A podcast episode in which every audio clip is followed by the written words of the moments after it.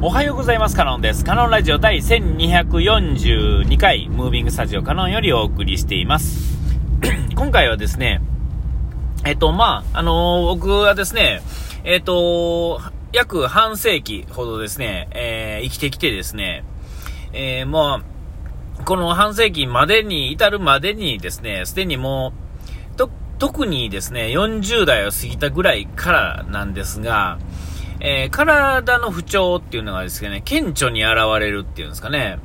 えー、それまでもですね、あの、例えばぎっくり腰的なものとかっていうのはもう高校生の時からアルバイトしてるぐらいのね、時からあの、発生し始めてましたし、え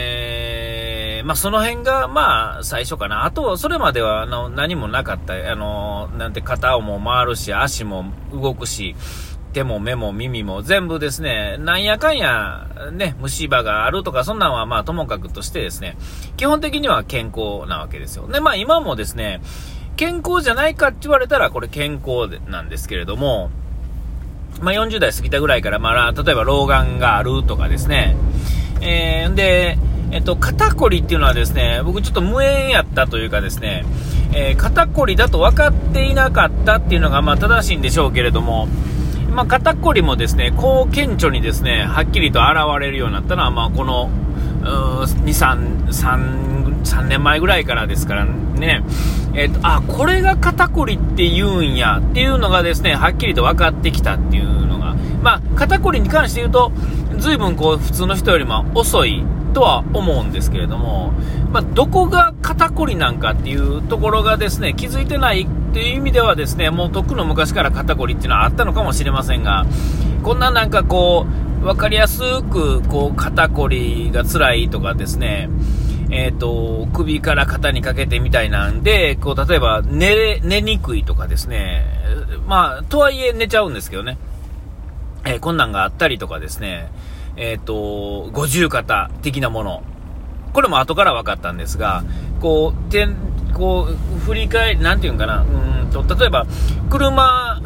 のですね、前の席からですね、後ろの席の何かを取ろうとして、あの、体をひねろうとしたら、なんかうまいこと無理やったとかね、えー、こういう感じのやつですね。えー、まあ、こういう感じになってるということはですね、えっ、ー、と、まあ言うたらですね、ラジオ体操をちゃんとできない状態っていうんですかね。ラジオ体操ってまあ基本誰でもできるもんやと思うんですが、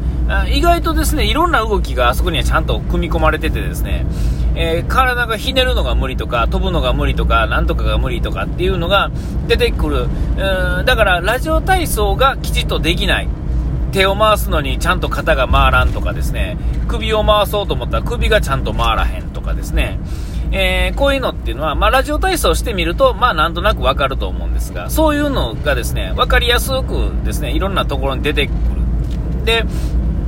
僕なんかはまあ、そういう意味ではですね、比較的健康な方ではあると思うんですよ。えー、それでもですね、えー、この、ね、もうあの、五十肩はですね、ずもう治ったんかな？えー、ほんでですね、このひね、ひねるどうのこうのっていうのもですね、もう治ったんですよ。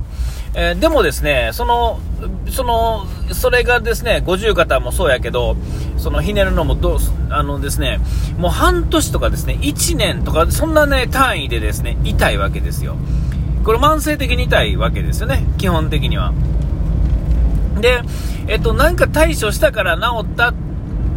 てことはないんですが、一応ですね、なんかこう、肩を回しといたらどうとかですね、動かしたらどうとか、まあ、ストレッチとかではやってないですが、えー、まあ、治そうという努力、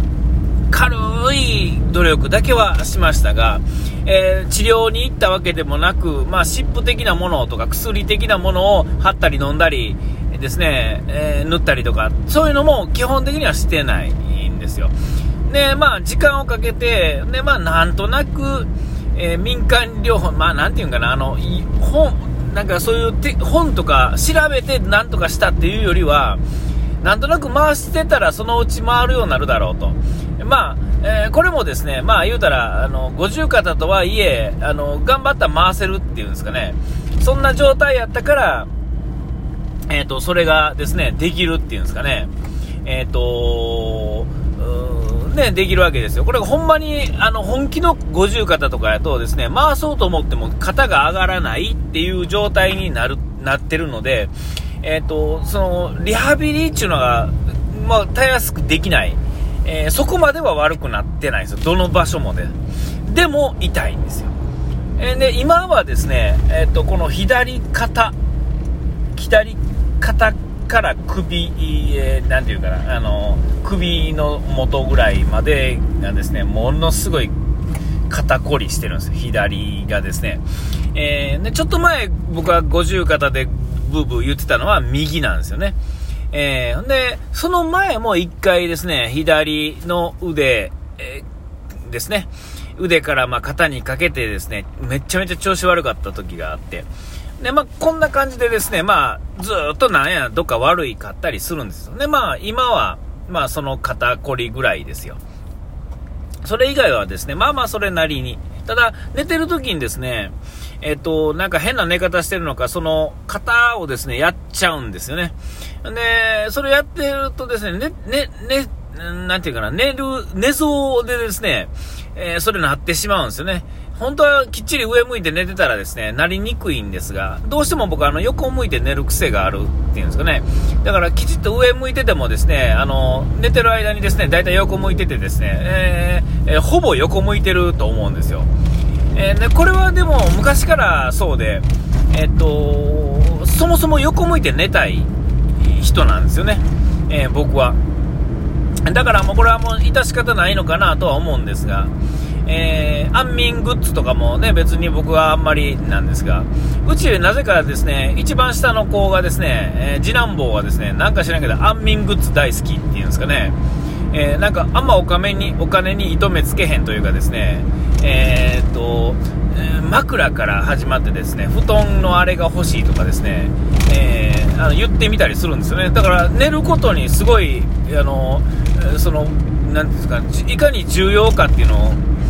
を思ってるんですよ。で、まあ、あの、枕はですね、まあまあ値段したやつ買ったんですけども、